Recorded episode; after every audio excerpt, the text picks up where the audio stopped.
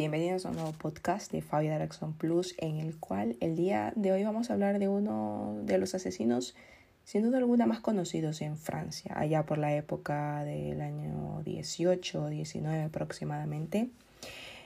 Hablamos de Henry Desiré Landro, el hombre que seducía, robaba y descuartizaba a sus víctimas, el mayor depredador serial de mujeres. Enamoró aproximadamente a 293 mujeres y a todas las estafó. Algunas corrieron con menos suerte porque las mató. En realidad nunca se supo el número exacto de víctimas. Al día de hoy sigue siendo un misterio cuántas mujeres murieron a mano de este psicópata. Landru 6810 Thames-Clair anotó el verdugo aquella fría mañana del 25 de febrero del año 1922.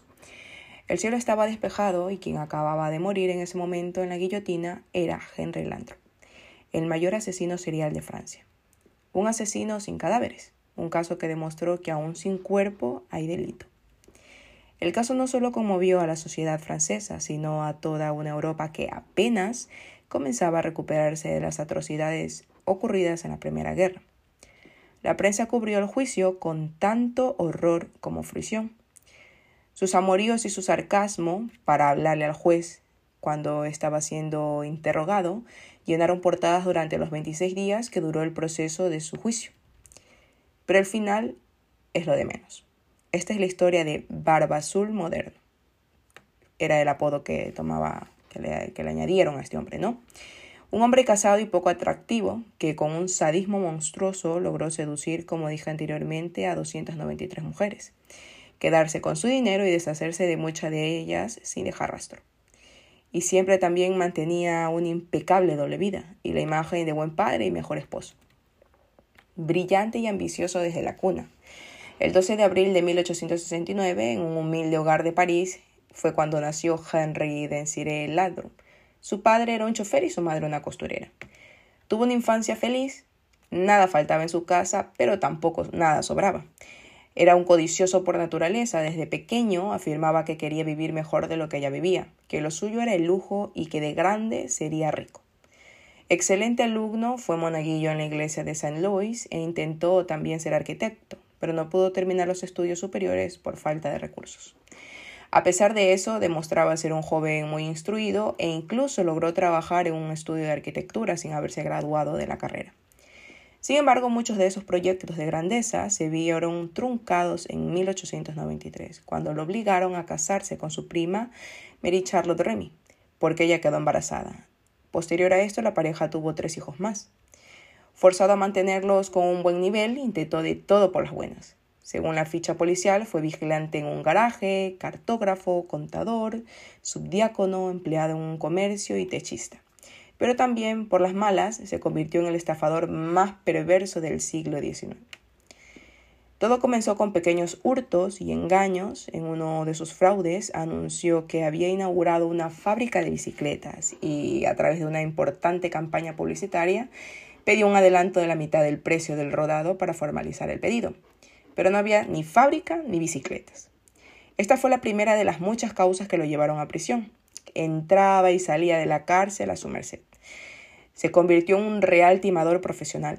Su padre, avergonzado por esta conducta, se suicidó colgándose de un árbol de Bois de Boulogne, en Francia.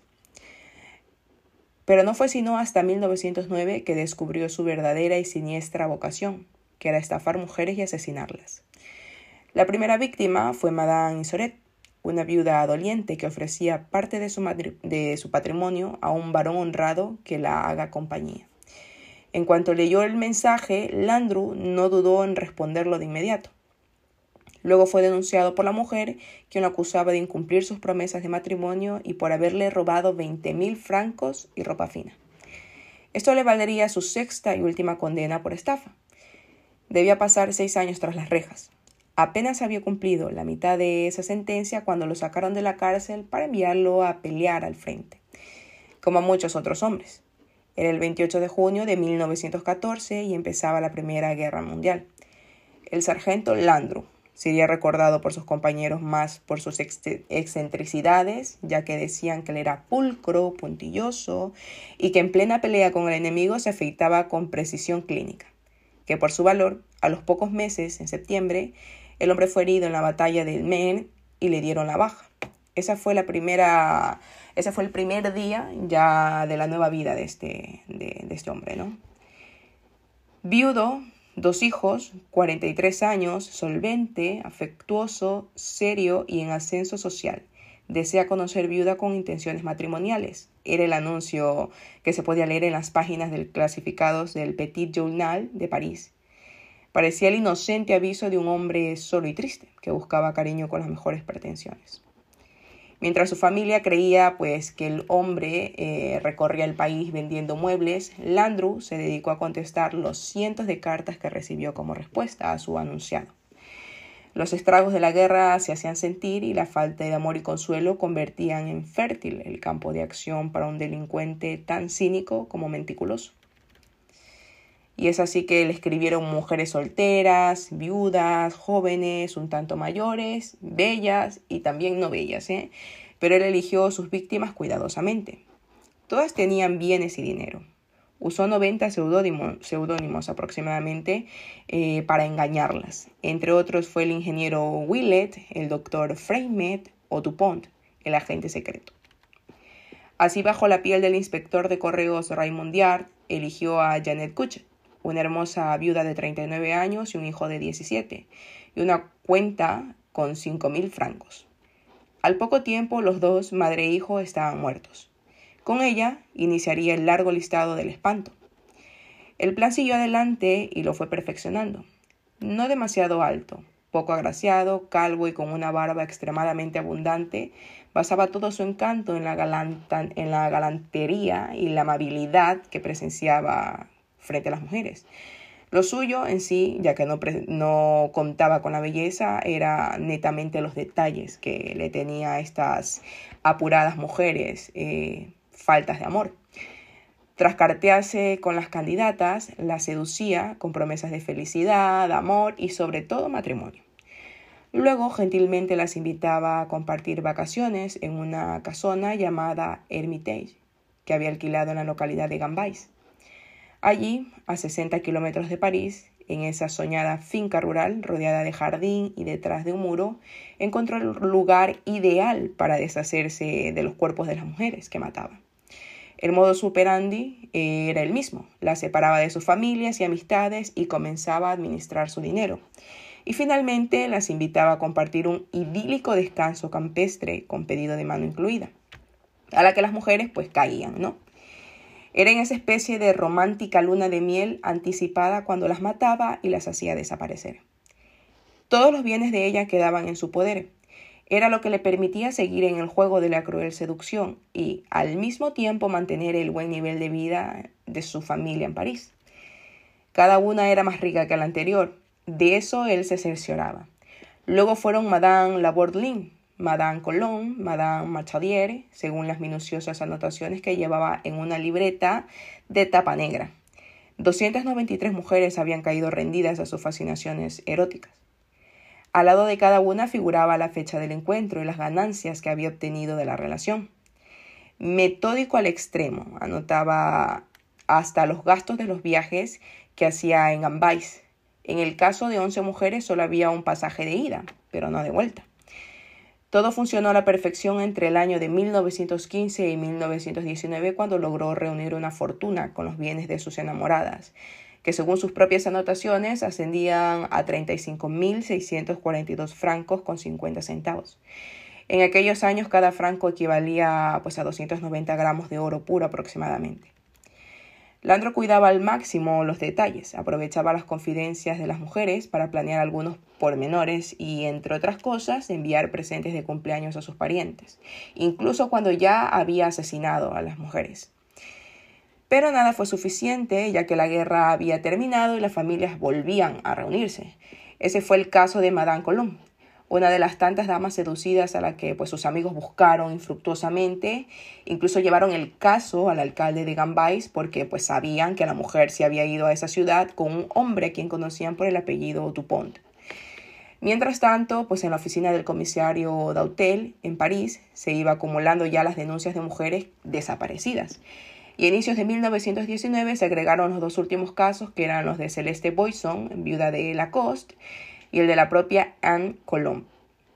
Tal vez por culpa del azar, pues o quizás porque en su propia omnipotencia Landru ya se sentía impune y como que si nunca iba a ser eh, descubierto, fue la hermana de Madame Boisson quien lo descubrió.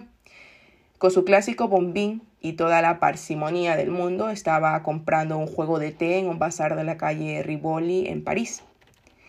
Luego de pagar, se detuvo unos minutos para anotar en su libreta negra la fecha y el gasto. Su, su meticulosidad le jugó en este caso en contra. Si no se hubiese demorado en esa acción, la mujer no lo hubiera visto, la hermana de, de una de las mujeres asesinadas, de Anne Colum, ¿no? Avisada, la policía le pidió al vendedor los datos del hombre. La tarjeta que había entregado decía pues que esta, que esta vez era Lucien Willet y que vivía en el 76 de la Rue de Rochechouart. Hacia allí, pues ya fueron las autoridades, eran aproximadamente las 9 de la mañana del 13 de abril de 1919 y un hombre abrió la puerta. Vestía pues una pijama azul con detalles dorados. Estaba con la actriz Fernand Segret, de 23 años. La última conquista de este eh, psicópata, ¿no? Negó todo, el hombre negó todo, como estaba claro, pero ya era demasiado tarde. Paradójicamente, en uno de sus bolsillos tenía la prueba que lo condenó, su propia libreta negra, en la cual anotaba cada uno de los detalles. En Garabais, efectivamente, pues no hallaron ningún cadáver, pero quienes registraron la finca fueron testigos de los más horripilantes hallazgos. En la chimenea habían 103 pedazos de cráneos, 4 apófisis y 48 falanges semicarbonizados, y también unos, pues, aproximadamente 100 kilos de cenizas. También encontraron dos cuerdas, dos hachas, una sierra, un martillo, tres puñales, tijeras, tenazas y pinzas. Elementos de sobra para entender qué había pasado en el lugar y que allí había hecho lo peor, asesinar a las mujeres, ¿no? De las mujeres asesinadas no había objetos, todos habían sido vendidos. De ellas Landru solo había guardado sus dientes de oro. La prensa invadía el tribunal y era el 7 de noviembre de 1991. Landru pues apareció en el recinto vestido con un espléndido traje gris oscuro. El público en su mayoría femenino, que colmaba el lugar, enmudeció apenas entró el hombre, ¿no? escoltado por dos guardias y se sentó al lado de su defensor, quien era Moroya Ferri, el mejor criminalista de Europa, de hecho. Educado y gentil como siempre, saludó a su mujer y a sus cuatro hijos. Al lado de ellos estaba la joven Segret, a quien le dedicó una amorosa sonrisa. Era en este caso pues su amante, ¿no? El juicio se extendió a lo largo de 26 días y mostró la mejor versión de Landru, cínico, flemático, histriónico y perverso. Admitió ser un delincuente, pero no un asesino. Las pruebas en su contra eran abrumadoras, pero él seguía insistiendo en que faltaban los cuerpos y decía que sin cuerpo no hay delito. Cuando el presidente del tribunal le preguntó que qué había ocurrido con sus amantes desaparecidas, él respondió haciéndose el gracioso, pues que quién era él, que para que él averigüe el paradero de sus amantes, señor juez.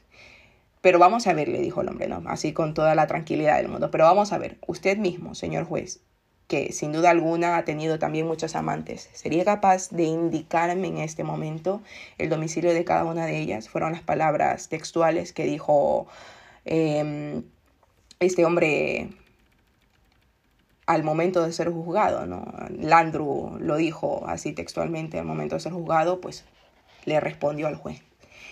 Ni todo el esfuerzo que hizo Ferri, su abogado, alcanzó para evitar que lo condenaran. El 30 de noviembre de 1921 escuchó la sentencia de muerte sin hacer el menor gesto. Solo miró a su abogado y le dijo gracias.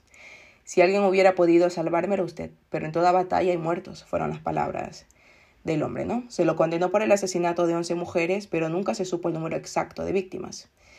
Su familia no lo abandonó y ellos pues reclamaron el cuerpo después de su muerte.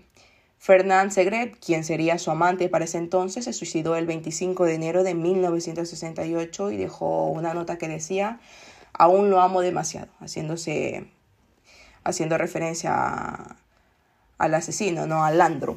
Antes de ir a la guillotina, su abogado le pidió que le contara la verdad, a lo que este hombre con mucho sarcasmo le dijo pues que eso se lo llevaba con él, se lo llevaba a la tumba, ¿no? Fueron las últimas palabras. El mayor asesino serial de Francia, Henry Desiré Landru, se fue con su secreto a la tumba, seguramente. Landru 6 Thames Clyde anotó el verdugo aquella fría mañana del 25 de febrero de 1922 cuando fue ejecutado. Espero que les haya gustado la historia de este asesino, Henry Desiree Landru, quien sin duda alguna sumió en terror a las mujeres en esa época, quien aunque no dotaba, no era dotado de una belleza, eh, sí que era dotado de esa inteligencia para calcular cada uno de sus crímenes. Y sin duda alguna que si no hubiese mm, pasado mucho tiempo cuando hizo esa compra y lo pudo identificar una de las hermanas de la víctima, sin duda alguna se hubiese salido con la suya, ¿no? Pues nada, espero que les haya gustado este podcast y volveremos con otros podcasts más, más entretenidos, más interesantes, cada uno pues superando al, al anterior, ¿no?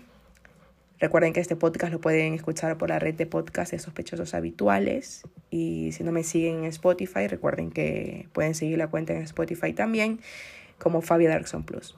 Buen día.